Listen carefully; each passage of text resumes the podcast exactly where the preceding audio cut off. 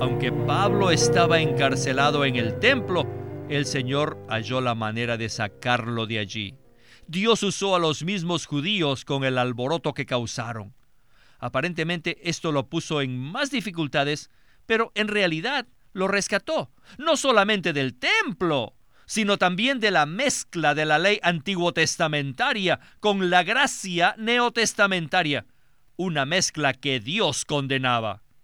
Aleluya que el Señor rescató a su siervo fiel de esa terrible mezcla.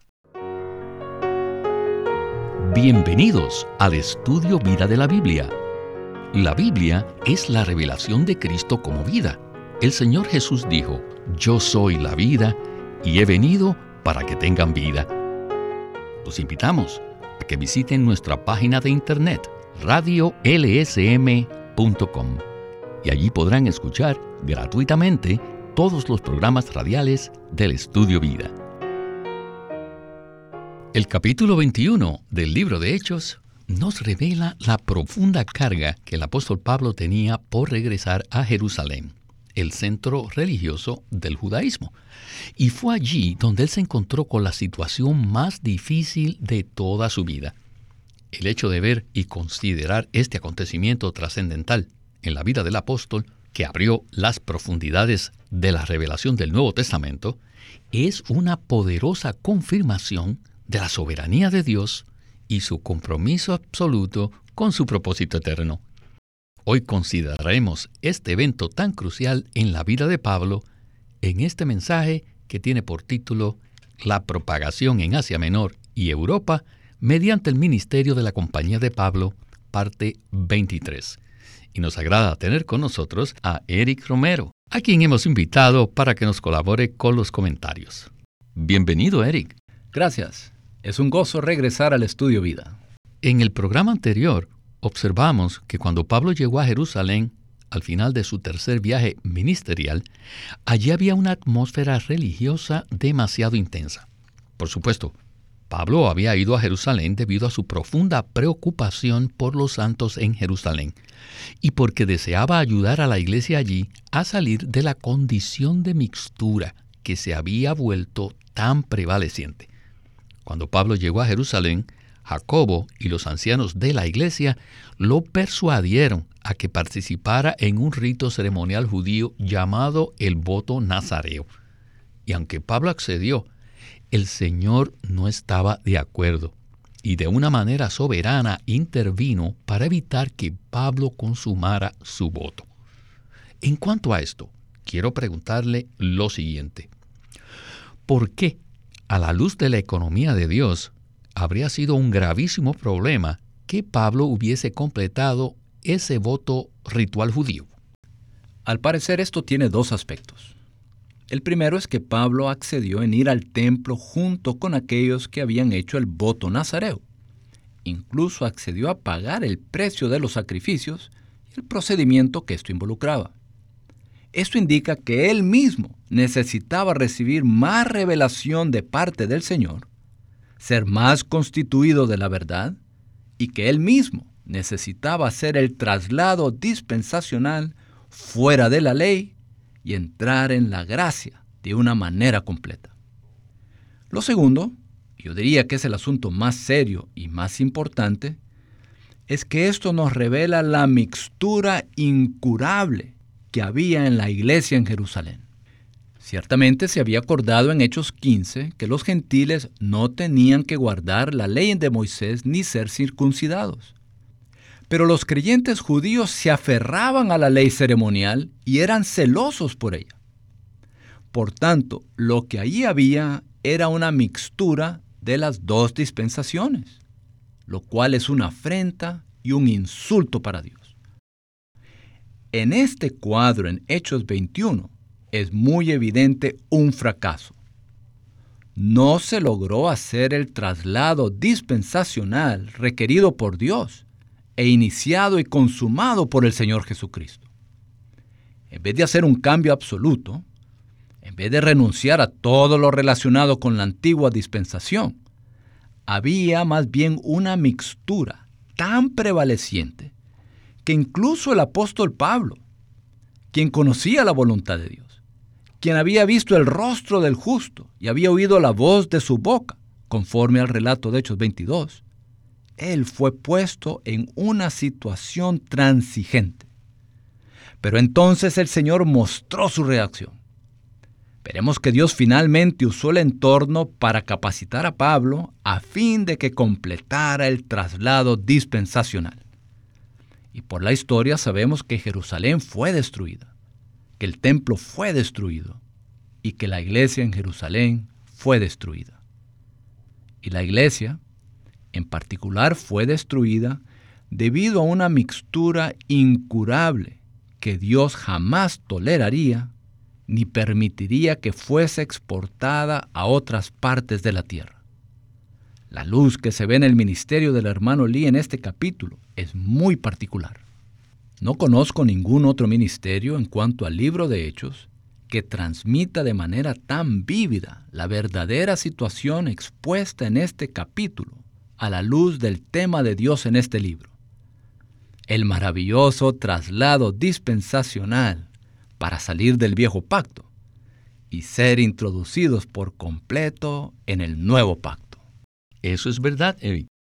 Tal vez esto parezca como un análisis histórico y quizás ustedes digan, bueno, ¿y esto realmente qué tiene que ver conmigo? Oh, pues bien, al final de este programa veremos que este asunto nos impacta directamente a todos. Con estas palabras de introducción, escuchemos a Winnesley y el estudio Vida de Hechos. Adelante. Queridos radioyentes, ¿pueden ustedes creer que Pablo trató de hacer el voto de Nazareato? Piensen, él hizo esto después de haber escrito las epístolas de Gálatas y Romanos, un poco antes de su llegada a Jerusalén. Yo no lo puedo creer. Hechos 21-27 dice, pero cuando estaban para cumplirse los siete días, unos judíos de Asia, al verle en el templo, alborotaron a toda la multitud y le echaron mano. Este alboroto se produjo cuando estaban por cumplirse los siete días, es decir, el séptimo día. La intención de Pablo al entrar en el templo era evitar problemas. Sin embargo, su ida al templo con los cuatro nazareos le causó muchos problemas. Supongamos por un momento que Pablo hubiera rehusado ir al templo y se hubiera quedado con los hermanos en la casa de Manasón, donde se había hospedado con sus compañeros. Supongamos que también hubiera dicho, hermanos, ya no me interesa el templo, pues Dios ya lo abandonó. El sacerdocio y los sacrificios también se han terminado. Por lo tanto, no puedo regresar al templo, ni puedo participar de las ofrendas, ni del sacerdocio. Prefiero quedarme aquí y tener comunión con ustedes. Sin embargo, en este capítulo vemos que Pablo cedió a ellos más de lo debido. A pesar de haber escrito Gálatas y Romanos, poco después hizo lo que se narra en este capítulo. Y dar un paso de esta magnitud fue un error grave de su parte. Pablo estaba esperando el cumplimiento de los días de la purificación del templo. Él debía permanecer en el templo hasta que el sacerdote presentara las ofrendas por él y por los cuatro hermanos. ¿Cómo pudo Pablo permanecer en el templo tanto tiempo? Piensen que estaba alabando al Señor, diciendo aleluya durante todo el día, esta es mi historia y mi canción. ¿Creen que estaba alabando al Señor? Ciertamente él alabó al Señor cuando estuvo encarcelado en Filipos, pero ¿creen ustedes que pudo hacerlo mientras estaba en el templo de Jerusalén? Aparentemente el templo era mucho mejor lugar que la cárcel, pero en realidad la cárcel de Filipos fue para él un lugar santo, eh, para él eran los cielos mismos, mientras que el templo de Jerusalén se convirtió en una cárcel. Pablo se encontraba allí aprisionado, sin poder liberarse. De hecho, se hallaba atrapado en esa situación. Sin embargo, aunque Pablo estaba encarcelado en el templo, el Señor halló la manera de sacarlo de allí. Dios usó a los mismos judíos con el alboroto que causaron. Aparentemente esto lo puso en más dificultades, pero en realidad lo rescató, no solamente del templo, sino también de la mezcla de la ley antiguo testamentaria con la gracia neotestamentaria, una mezcla que Dios condenaba. Aleluya que el Señor rescató a su siervo fiel de esa terrible mezcla. No puedo decir más que aleluya, que Pablo fue rescatado por Dios de esa mezcla religiosa. Aquí el hermano Lee nos presenta un contraste interesante. Mientras que Pablo estaba en el templo de Jerusalén, tratando de llevar a cabo ese voto, él se encontraba como en una especie de prisión. Sin embargo, más adelante vemos que de hecho Pablo fue encarcelado en Cesarea de Filipo bajo el gobernador romano allí. Y el hermano Lee describe ese tiempo como una especie de liberación para Pablo. Entonces, ¿qué nos puede usted comentar acerca de este contraste en la experiencia de Pablo? Ciertamente este contraste describe con exactitud la situación. Pablo quedó atrapado en esta situación una vez que aceptó la propuesta de Jacobo para hacer el voto nazareo. ¿Cómo podría salir Pablo de esa situación? Y entonces, literalmente, él estaba en el templo, rodeado por toda la gente que estaba allí, por todas las actividades que había allí. Así que en efecto, Pablo estaba preso por esa situación. Y cuando los religiosos oyeron que él estaba en el templo, provocaron un alboroto. Pablo realmente estaba en una especie de cárcel. Sin embargo, Dios no había terminado con Pablo. Pablo todavía no acababa su carrera, ni había cumplido totalmente su ministerio. Así que el Señor ejerció su soberanía primero para rescatar a Pablo de la cárcel, literalmente sacándolo del templo y del apuro en que estaba por haber participado en esa situación religiosa. Luego, en su soberanía, Dios usó al imperio romano y sus oficiales para poner a Pablo en una especie de cautiverio fuera de Jerusalén, porque cuando el centurión oyó que había un complot para matar a Pablo, se lo llevó, junto con un buen número de soldados, a Cesarea de Filipo, en donde Pablo permaneció por dos años, sin que nadie lo amenazara. Y a los hermanos y hermanas en el Señor le fue permitido verlo y abastecerlo. Tenemos que creer que esto fue un gran alivio y una gran liberación para Pablo. Claro, él no tenía la libertad de obrar externamente, pero su ser interior, o sea, su espíritu, su alma, su corazón, estaba libre. Ciertamente él estaba contactando al Señor, abriéndose al Señor, buscando al Señor y recibiendo la luz del Señor. Bueno, necesitamos avanzar a la siguiente porción del mensaje. Continuemos con Winnesley y el estudio Vida de Hechos. No mucho más tarde, a lo más 10 años después de este día, el Señor estaba enojado con estos líderes judíos y en Mateo 21, en la parábola de la viña, los describe como viñadores malignos.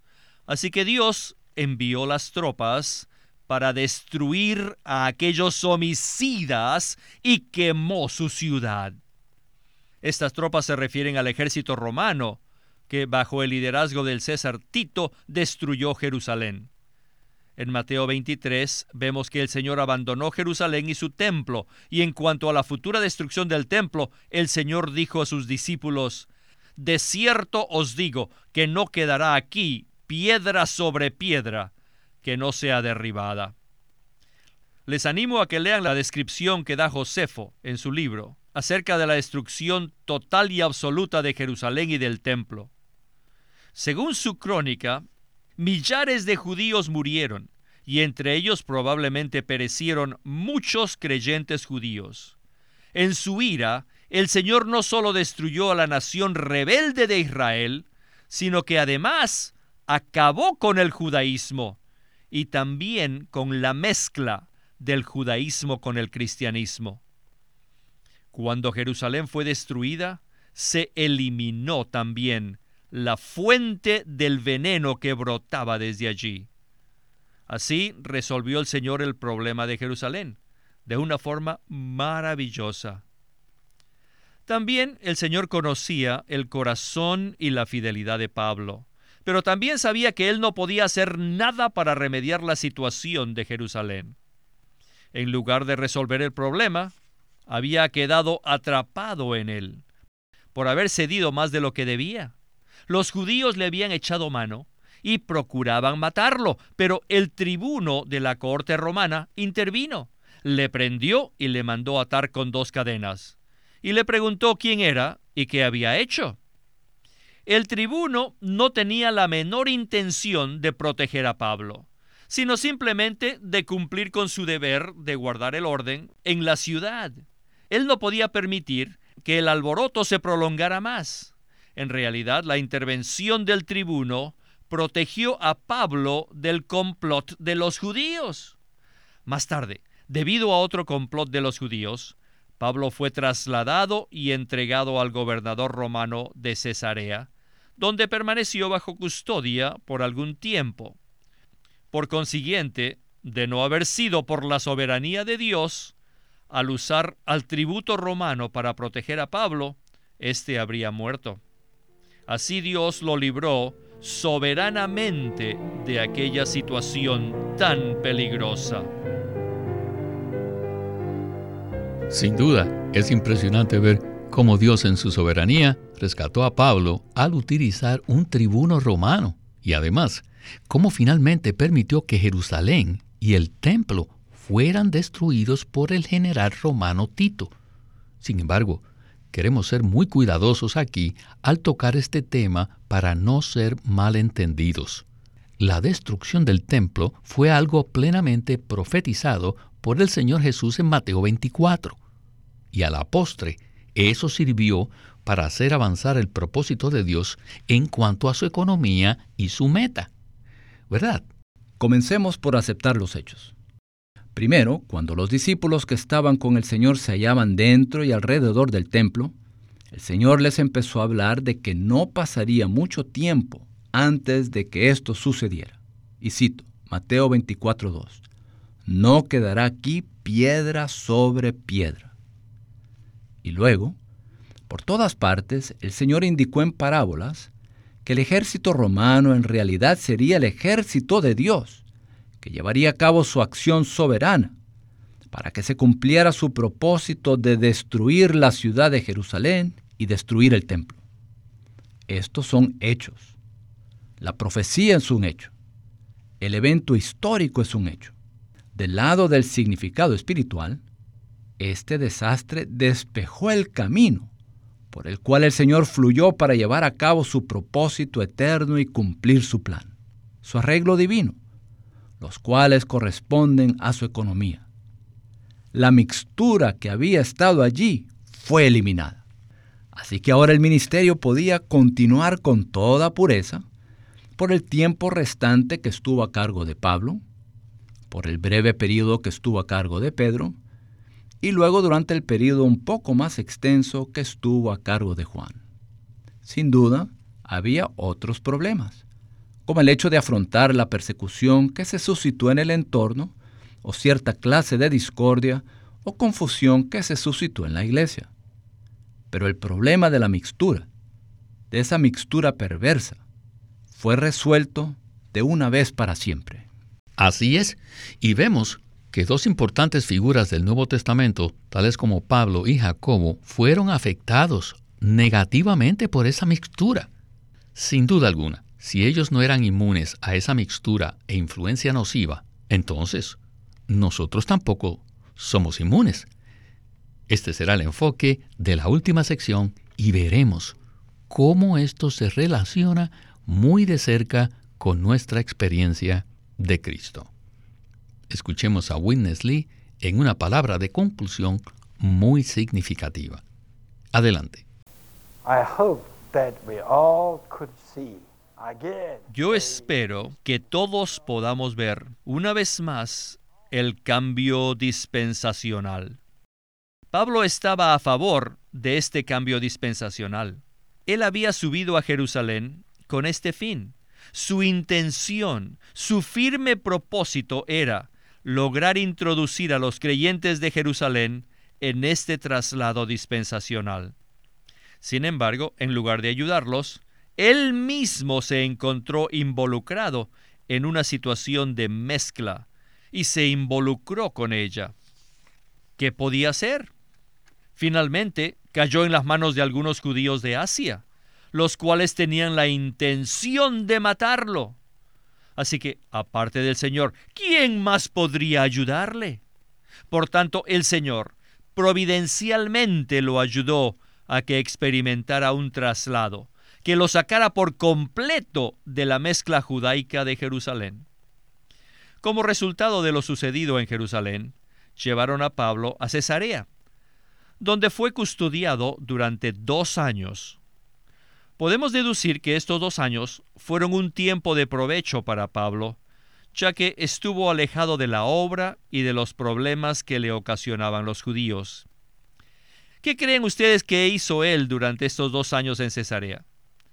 Es muy probable que él se hubiera preparado para escribir las epístolas de Efesios, Filipenses, Colosenses y Hebreos, que son tan cruciales. Mientras estuvo retenido en Cesarea, debe haber pensado en escribir estos libros, los cuales completarían su ministerio. Hasta ese momento, solo había escrito seis de sus catorce epístolas, que eran Romanos, Gálatas, Primera y Segunda de Corintios y Primera y Segunda de Tesalonicenses, los cuales son libros básicos, pero no son tan cruciales como Efesios, Filipenses, Colosenses y Hebreos. Piensen de esto. De la misma manera en que el tiempo que pasó en Arabia tuvo mucho que ver con la etapa inicial de su ministerio, estos dos años en Cesarea fueron definitivos para sus escritos posteriores, los cuales completarían su ministerio. Alabado sea el Señor por este traslado dispensacional. En su soberanía y sabiduría, el Señor llevó a cabo este traslado con Pablo, el cual quedó claramente asentado en la palabra santa. Con este relato en nuestras manos, nosotros ahora podemos apreciar un modelo detallado del traslado total de la economía del Antiguo Testamento a la economía neotestamentaria de Dios.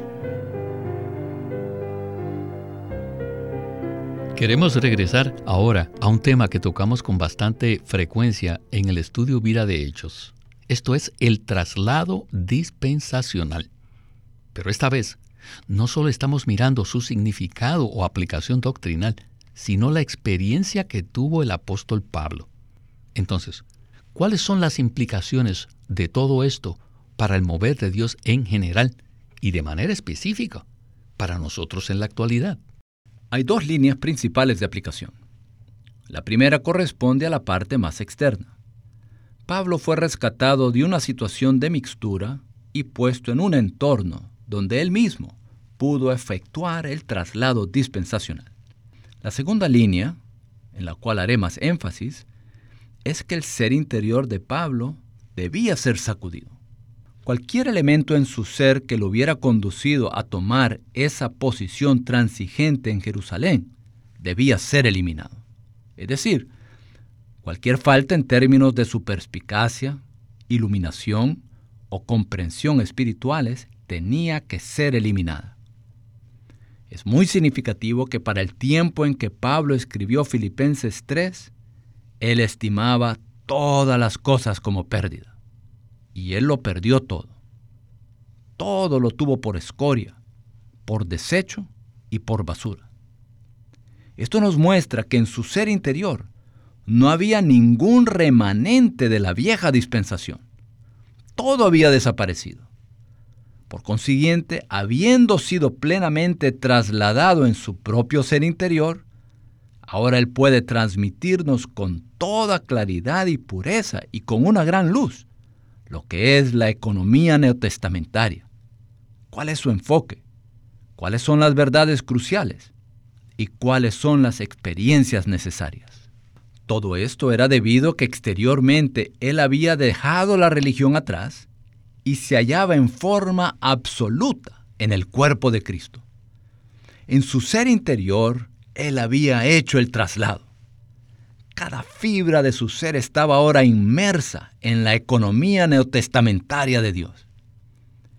Pablo menciona en 1 de Timoteo 1:16 que Dios lo había puesto como modelo para todos los que habrían de creer. Por tanto, en Pablo vemos un modelo de alguien que hace un traslado fuera de la religión del judaísmo para introducirse en la economía neotestamentaria de Dios acerca de Cristo y la iglesia. Hoy en día, en principio, nosotros necesitamos hacer este mismo traslado, exteriormente del sistema religioso e intrínsecamente en nuestro ser, a fin de que todo nuestro ser sea saturado de Cristo, con miras a que la iglesia cumpla el propósito eterno de Dios, el cual se lleva a cabo según la economía neotestamentaria de Dios. Le agradecemos al Señor por esta revelación tan importante para nuestra experiencia cristiana. Y a usted, Eric, muchas gracias por acompañarnos en el estudio Vida de la Biblia con Witness Lee. Ha sido un privilegio estar una vez más en el estudio Vida. Este es Víctor Molina haciendo la voz de Chris Wilde, Eric Romero, la de Ron Cangas y Walter Ortiz, la de Witness Lee.